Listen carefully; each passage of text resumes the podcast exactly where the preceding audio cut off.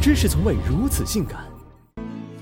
时间倒退回二零零二年，那一年，一曲。我应该在这里，不应该在这里。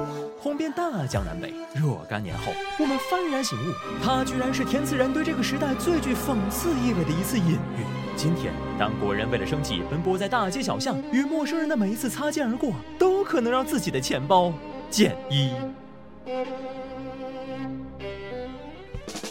碰瓷，一种有百年历史的诈骗术。关于他的野爹，相传有俩：一是不良商贩，二是八旗子弟，都是不务正业，揣着假冒伪劣瓷器，在大街上表演非受破性失误的货色。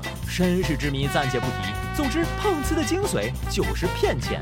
历史的车轮滚滚而过，碰瓷不像一般的牛鬼蛇神，他不怕被碾压，就怕不被碾压。今天，紧跟时代步伐的碰瓷表演艺术家，正向着职业化、专业化前进，并逐渐形成了以人碰车为主。车碰车，人碰人为辅的三大业态，他们通常游走在十字路口、集贸市场，专挑监控盲区作案。矫健的身手不由让人想起拉玛西亚影校毕业的一众影帝。人民群众喜闻乐见的人碰车，以性价比高、失败率低享誉神州。一般情况下，拦车躺地一分钟，吃喝两周不用愁。为了将工作效率最大化，艺术家们分工明确，有安排走位的导演，有骨质疏松的主演，有铁齿铜牙的群演。尽管道具值五毛，表演脑袋套，但只要一声 action，主演立马旋转跳跃，扑倒在车边，一点不含糊。随后，群演陆续进场，软硬兼施，只为要钱。有些车主惊魂未定，稀里糊涂就为剧组付了钱。虽说新交规明确了对碰瓷零容忍的态度，但人总有放屁都砸脚后跟的时候。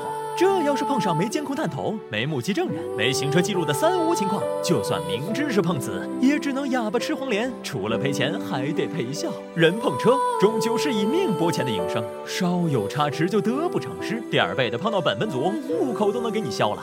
于是，有点原始积累的碰瓷党，索性干起了相对保险的车碰车。他们将交规背得烂熟，潜心致力于触发他人全责的交通事故，还精心设计作案用车。这些道具车不是保险杠半稳不稳，用于制造追尾。就是后视镜要掉不掉，用来假装剐蹭。前者简单粗暴，后者则需双车作案。地点常选在两车道上，惯用套路为一辆使坏逼你变道，另一辆则与你并驾齐驱。待你变道之际，油门一轰，直直蹭上正在变道的你。为了避免被举报，一些艺术家车牌都备了 N 套，打完一枪，立马换个套牌继续浪。真是应了那句老话：流氓不可怕，就怕流氓有文化。开车有风险，那十一路总归太平了吧？也不尽然。一些德艺双馨、不愿退出舞台的老艺术家们，早就等候多时。凭借深厚的看相功底，他们专挑人傻心善的路人下手，赌的就是人性。这五本买卖也不计较一时之失，断定就是三三年不开张，开张吃三年。要真摊上了，你是走是福，就怕你脑袋一热，当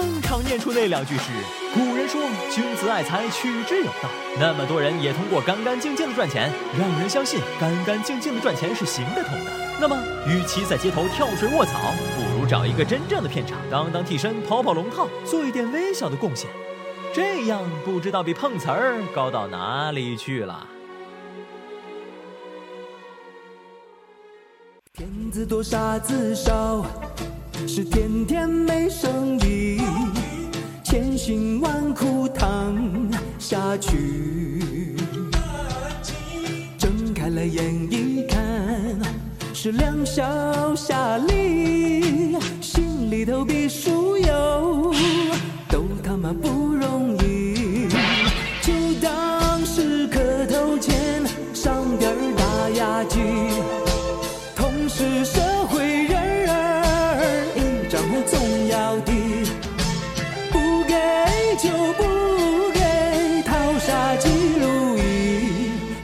울려.